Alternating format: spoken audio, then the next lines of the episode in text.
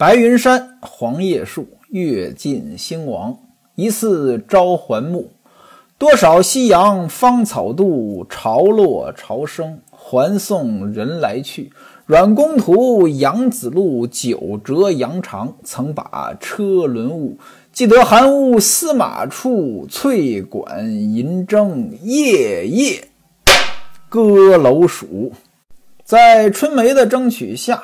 平安来接潘金莲，半路上呢就碰上了，这闲话呢可就没完没了了。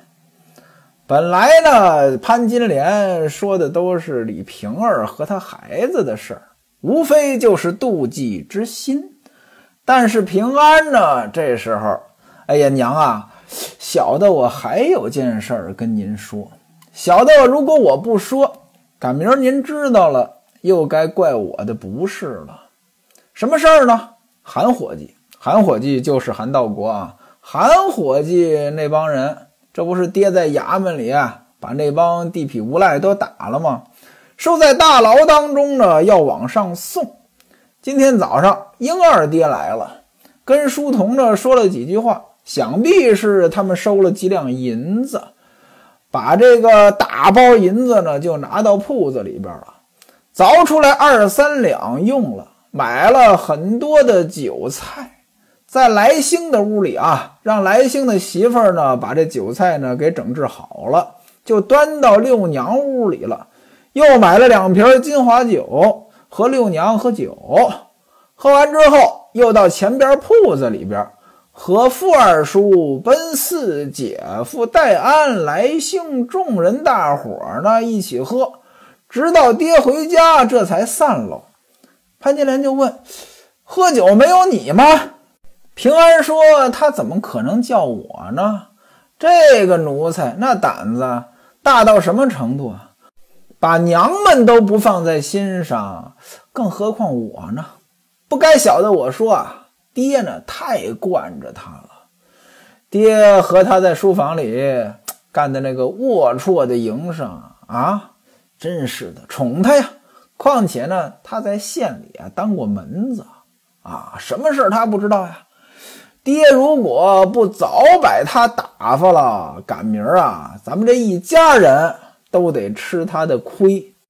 平安为什么说这些？其实呢，就是因为人家都吃上了，他没吃上，他怀恨在心。但是呢，他说这些呢，仿佛哎呀，这是为家里好。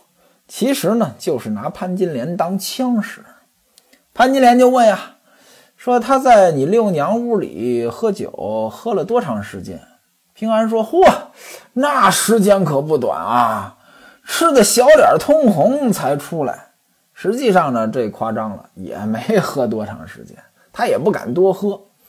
潘金莲就问：那你爹回来的时候，这事儿他就不说吗？平安说：爹也吃了呀。他还能说什么呀？潘金莲一听，嚯，这没廉耻的昏君强盗啊！这不是卖了儿子招女婿吗？彼此倒腾着做。什么叫卖了儿子招女婿？招女婿就是招人上门入赘。那什么人招女婿呢？没儿子的，对吧？我这一大片家业，总得有人继承。那按照中国传统的这个婚姻观，那女儿呢是要嫁到别人家的，啊，以后呢进祠堂，女儿是进夫家的祠堂，儿子是自己家的，儿子是继承家业的，这是中国传统的婚姻观啊，跟今天的不一样。那卖了儿子招女婿，你要有儿子，你不可能招女婿啊，对吧？那卖了儿子招女婿，那就是这个弄颠倒了，这不是折腾吗？其实呢，在今天呢，也有很多人有这种观念。比如说前几天遇到一个客户，他就是两个女儿，那小女儿出嫁了，大女儿呢就没出嫁，招了个女婿在家，那主要的财产呢也都给大女儿。现在呢，也有人有这个观点。那么江浙一带呢，还有很多的两头婚。什么叫两头婚呢？就是男不娶，女不嫁啊，都是独生女。男的呢，也不是说把你娶过来；女的呢，也不是嫁过去，而是两个人结婚，但是呢，各自还属于各自的家。生了孩子呢，生俩，一个呢跟夫姓，一个跟妻姓。哎，两边呢这就家里都有人了，都能往下传了。很多人呢对这个姓氏问题呢有争议。其实呢，这个姓氏这个东西代表什么呢？就代表着继承权啊。您比如说啊，这孩子跟我姓，那将来他就有我的财产的继承权。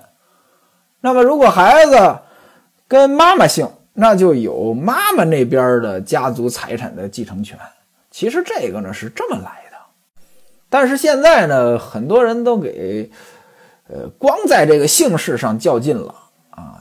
都是独生子女，生了孩子跟谁姓啊？都光在这姓氏上较劲了。其实把这个继承权理清楚了，也就不较劲了。当然了，你说双方都是独生子女，这个两边都有继承权，这该怎么办？这个生两个呗，这没办法。当然了，我说这继承权是按照传统的礼法啊，不是说按照咱们的这民法典。那要按照民法典，不存在说这个娶还是嫁的问题，不存在随谁的姓的问题，啊，这个子女都是有继承权的，婚生子女、非婚生子女、养子女、继子女都有继承权。我们今天的这个民法典呢，更多的立法角度呢，它是从这个呃公平的角度来立法的，因为在今天这个社会呢，你脱离家族是能活的啊，一个个体是能活的。但是在古代的宗族社会，你一个人脱离自己的家族，被逐出家门，那是不能活的，啊，或者说很难生活的。所以呢，这个进谁的祠堂，随谁的姓，拥有谁的继承权，这东西它很重要。咱不能说，呃，脱离当时的社会经济现状来批判当时的制度，那这个就不是实事求是了。潘金莲呢，听平安告了一状呢，心里边就恨上了，嘱咐平安说：“等他，他就是西门庆。等西门庆再和那个书童在那里干那个龌龊营生，你就来告诉我。”平安一看，哎，起作用了啊！娘吩咐呢，小的知道了。娘呢，您知道这事儿就行了，也不要对外说。哎，凡是告黑状的人啊，都有这么一句：千万别跟别人说啊！为什么呢？他怕连累自己。说这话呢，他们就到家了。潘金莲下轿，那先得到后边拜见吴月娘。吴月娘说：“哎，你回娘家怎么住一晚上，这就急着赶回来了？”潘金莲说：“我娘呢要留我住，她呢又招了一个孩子在家里边，这是我姨那边的啊，十二岁的女孩在家里干活呢，都挤在一个炕上，住着也不方便。”再加上隔门隔户的啊，就叫我回来了。隔门隔户的，这也是嫁出去的女儿泼出去的水。你现在不是娘家人，是西门家的人。过去的女人嫁出去之后呢，你就不属于你自己的娘家了。各位，您要是谁读过那个《孔雀东南飞》，那里边呢不就有这么个情景吗？那个刘兰芝。嫁出去之后，后来呢，因为婆婆的原因回娘家了，对吧？那她的大哥呢，其实就容不下她，所以潘金莲呢就回来了，还说呢，我娘呢让我问候姐姐您，多谢您呢给我娘呢还送这个生日礼物啊。给月娘行完礼，又到李娇儿、孟玉楼众人房里边，也得见个面，打个招呼啊。回到前边一打听呢，西门庆在李瓶儿房中。他就过来了，李瓶儿一见潘金莲来了，连忙起身，笑脸相迎，说：“姐姐这么早就回来了，快请坐，咱们喝酒。”让迎春呢说：“拿座给你五娘坐。”潘金莲说：“今天我已经喝过了啊，而且呢喝两回了，不能再喝了，我就不坐了。”说这话呢，扬长而去。西门庆一看，哟呵，这不干着我吗？啊，你到这儿跟李瓶儿说两句话，没理我，你就走了。西门庆不痛快啊，好个奴才啊！你怎么这么大胆子，来家就不给我行礼吗？潘金莲说：“我给你行礼啊，我没这个福。奴才不大胆，什么人大胆？那位说，他说这几句话什么意思？这几句话呢，其实讽刺的就是李瓶儿和书童喝酒，然后呢又和西门庆喝酒，这不就是喝了两回酒吗？刚才李瓶儿让潘金莲说你喝酒，潘金莲说今天我喝了两回了，不能再喝了。但是西门庆呢，他没听懂。我估计这李瓶儿可能也没听懂。怎么呢？这个李瓶儿是个傻白甜。转过天来，西门庆一早到衙门上班啊，跟这个夏提刑俩人就商量，说车旦他们四个人再三找人来说情，让咱们放他一马。夏提刑说，也有人到学生那边说情，但我呢不好对长官您说。您注意啊，夏提刑姿态放得很低，按理说夏提刑是正，西门庆是负啊，但是人家西门庆腕儿大呀。夏提刑就是说了：“哎呀，就不不好对你说。既然这样，要不然把他们提出来训斥一番，就放了吧。”西门庆说：“长官，您说的有道理。”于是呢，二人升听，让底下人把车旦他们等犯人呢给提上来。这帮人呢被打怕了，只顾磕头啊，如同鸡奔碎米。西门庆呢，也不等夏提刑说话，自己就说了：“你们这帮光棍啊，这光棍就是地痞流氓的意思，怎么拖了这么多人给你们说情啊？本来呢，应该把你们给送上去，算了，饶了你们吧。如果再犯到我手里啊，啊，你们一个都活不了。走吧，各位，您看啊，那时的官场。”已经直白到什么程度了啊！本来应该办你们，但是你们找了这么多人说情，饶了你们吧。这一点都不遮着掩着了啊！这帮人给放了，连韩二呢也叫出来也放了。原文写往外金命水命走投无命，这什么意思呢？就是形容这些人很狼狈，都逃命去了，就这个意思。那位说了，这金命水命走投无命，这怎么体现出来逃命的意思？这我也不太明白，大概这意思就是说，管你金命水命了，反正到我这儿 你们都走投无命，大概这个意思吧。啊，英伯爵一看这事儿也办完了，答应人家书童那五两银子呢，对吧？得给人家送来呀。那英伯爵呢，说话算数，还真的送来了。书童呢就接了。平安把这一幕是看在眼里。书童跟这个英伯爵说。你说呢？我跟我爹说了啊，今天到衙门里这事儿呢就了了。英伯爵说他们家人啊再三托我说不要再打他们。书童说你放心啊，一下都不打。英伯爵呢这拿了消息呢得回去给人家回话啊。四个人老早呢就回到家了啊，因为一大早就放了嘛，到家呢还能赶上早饭。哎呀，四家人一看回来了，那真是抱头痛哭啊。就这一趟啊，惹是生非，一家人就得花个百十两银子，而且呢还落了一顿打，两腿上都是伤。从此以后呢，这四个人呢倒是再也不敢惹是生非了。这个呢也是个好事儿吧？各位您想啊，这四个人放到街上，总是惹是生非，欺负人的。西门庆呢把他们打了一顿。这几个人呢，反而老实了，对老百姓来讲呢，也不是坏事。话说这么一天，西门庆呢还在外边没回家呢，书童呢在书房里，让来安呢过来扫地。这个来安呢也是下人，书童也是下人，但是书童的地位高呀。来安扫地，这书童呢对来安不错，在食盒当中呢，把人家送过来的这个响糖给他吃。什么叫响糖？响糖呢，还有一个名字叫塔糖，就是拿这个糖呢做成一个塔的形状。我小时候还吃过这个，那把这响糖呢给他吃。各位啊，您不要小看这个举动，为什么呢？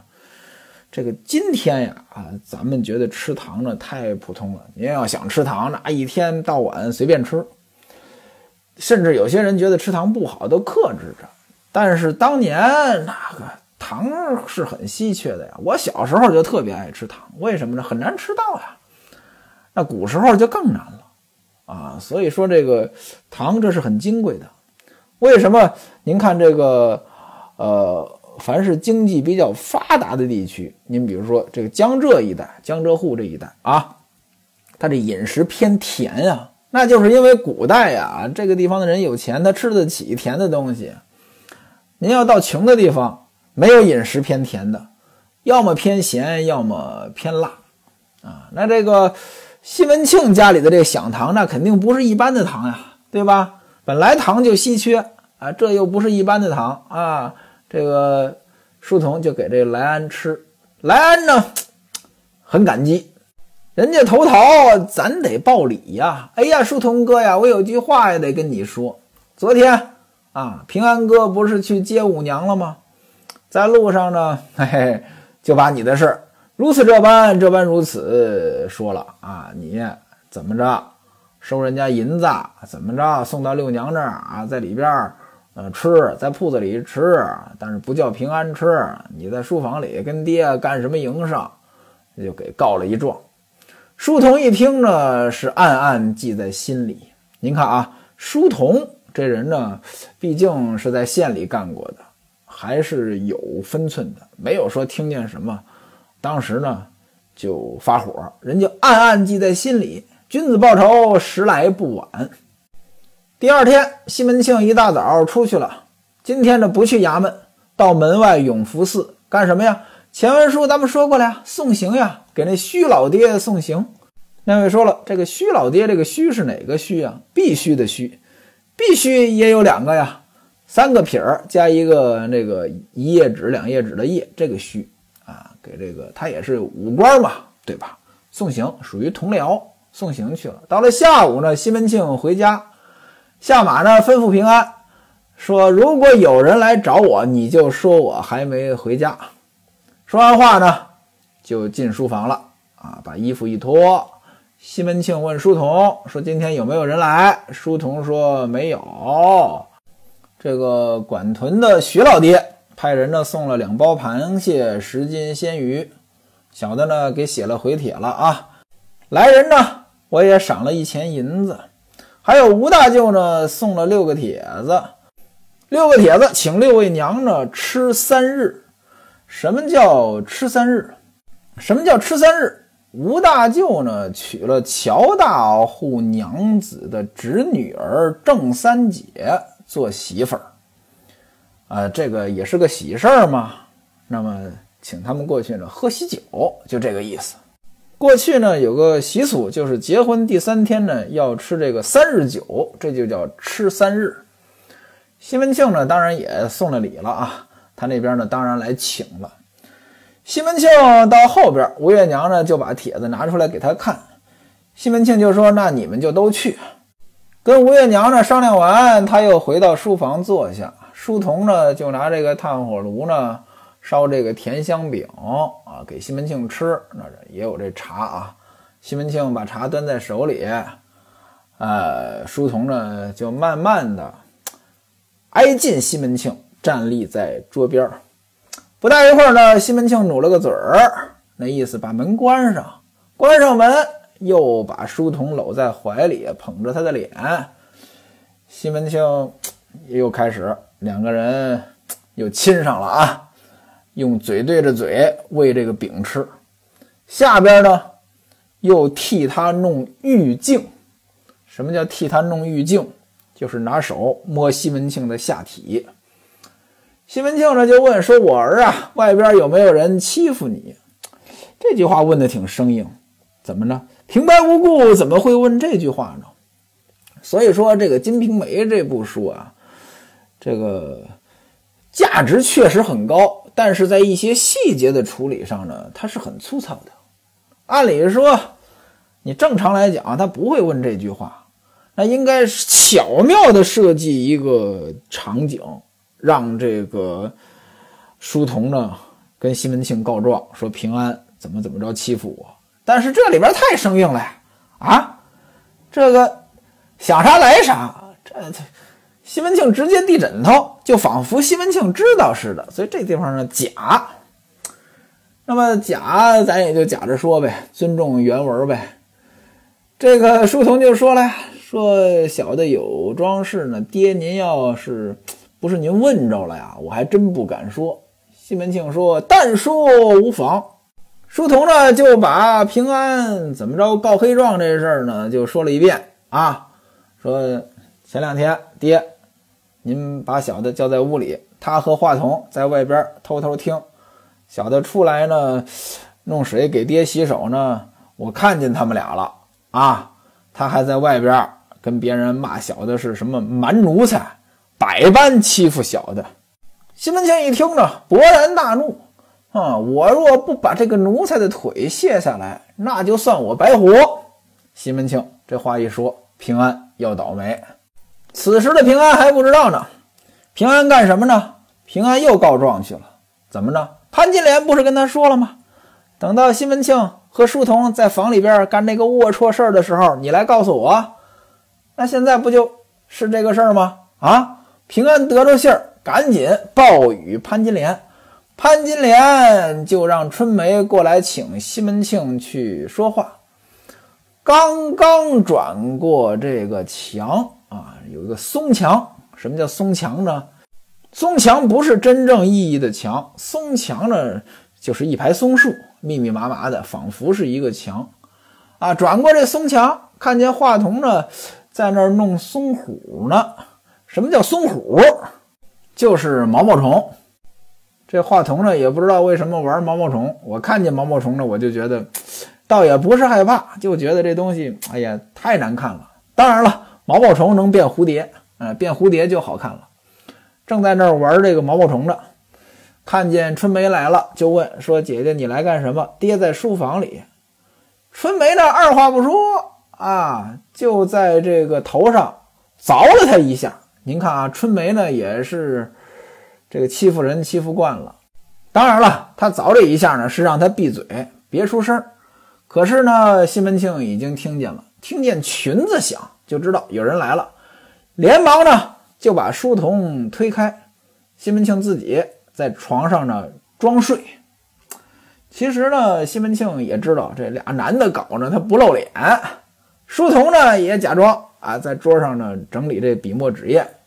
春梅推门进来，您看啊，春梅连敲门都不用，推门进来见了西门庆。春梅说：“哎，你们俩悄悄在屋里关着门，这是守亲呐？什么叫守亲？新婚夫妇啊，一开始这一个月，那这个肯定得腻乎呀，天天在屋子里边，这叫守亲啊。这守亲呢，你们这儿啊，娘请你说话。”西门庆呢，这个仰着睡在枕头上，说：“小油嘴儿，他请我说什么话呀？你先去啊，我躺一会儿，我再过去。”春梅哪儿能让他躺一会儿啊？说：“你要是不去，我拉你起来。”西门庆呢，也被他这拗不过呀，死拉活拉的就拉到了潘金莲的房中。潘金莲就问呀：“说他在前头做什么呢？”春梅说呢，他和书童两个人在书房里，把门插着，就仿佛捏杀迎儿子似的。谁知道干的什么假儿？什么叫捏杀迎儿子？您都逮过蝇子呀，对吧？这蝇子，你这拍蝇子，您不能出声啊，出声蝇子就飞了呀。所以这个捏杀迎儿子，形容这个声音它安静。哎，这个迎儿子，迎子的儿子，他也是捡呀，啊，干的什么捡，干的什么事儿啊？就这个意思。这个春梅说，就恰似手亲一般。我进去一看呢，这个书童呢在桌子面前呢假装写字儿，他呢躺在床上，拉他他也不肯起来。潘金莲说：“嘿，让他来我这儿，就跟这有这个。”锅后吃了他似的。什么叫锅后？您看这个古装剧，把这人烹了，放到大锅里煮了。这个后呢，就是主人的锅啊，刑具啊，只怕有大锅煮了他似的。这个没廉耻的货，你想呀啊，大白天和那奴才啊，平白关着门干什么？甭问呀，准是钻那奴才的臭屁股眼子呀！啊，晚上还到这边跟咱一起睡。哎呦，我的天哪，这也太干净了！这潘金莲呢说的还真对，男的和男的怎么办呀？肯定从后门入啊，那后门他肯定不干净呀。到晚上呢，还跟我们从前门进，这前门，哎，这恶心啊！西门庆不承认啊，说你别听他的啊，我哪儿干这种事儿了？我看着书童在那儿写这个李帖呢，我躺在床上躺着呢。潘金莲说：“这个写李帖，你巴巴关着门干什么呀？啊，难道说写什么机密呢？三只脚的金刚，两个犄角的象，怕人瞧见呀？”什么是三只脚的金刚？金刚呢是佛教用语，本来呢金刚指的是那个武器，就是那个降魔杵。后来呢金刚呢就指那种特别厉害、特别能打的那种高僧。您看这个呃《白面大侠》里边有个人的外号“铜金刚铁罗汉磨成大力佛”，那金刚也和普通人一样呀，他是两只脚啊。说三只脚那意思，这个机密啊，新鲜东西啊。那两个犄角的象，大象没有犄角，长了犄角的大象那也新鲜呀。那意思你这有新鲜东西，怕人看见是怎么着啊？明天吴大进的家里边做三日啊，三日酒啊，这不是发帖子来了吗？啊，这个你说我这怎么办啊？我这什么东西都没有啊，我总不能空手去吧？你要是不给我，难道让我找野汉子要去啊？大姐姐是一套衣裳五钱银子的礼物，别人呢也有送簪子的，也有送花的，只有我没有，那我不去了。西门庆说：“你到前边橱柜里拿一匹红纱来啊，当礼物不就完了吗？”潘金莲说：“我就算不去，我也不能送这个消纱片子呀。消，消就是不织的不够密啊，那纱肯定不密啊，这我拿不出手啊。”让人笑话。西门庆说：“你别急啊，等我到那边楼上呢，找一件东西给你，不就完了吗？啊，这不我还要往东京去送贺礼吗？也要找那个几匹布啊。”西门庆呢，还真去找了。可是千不该万不该，你不应该去李瓶儿那儿找啊。本来这二人就较着劲呢。西门庆到李瓶儿那儿去给潘金莲找礼物，我的妈哟！会发生什么事儿呢？咱们下回再说。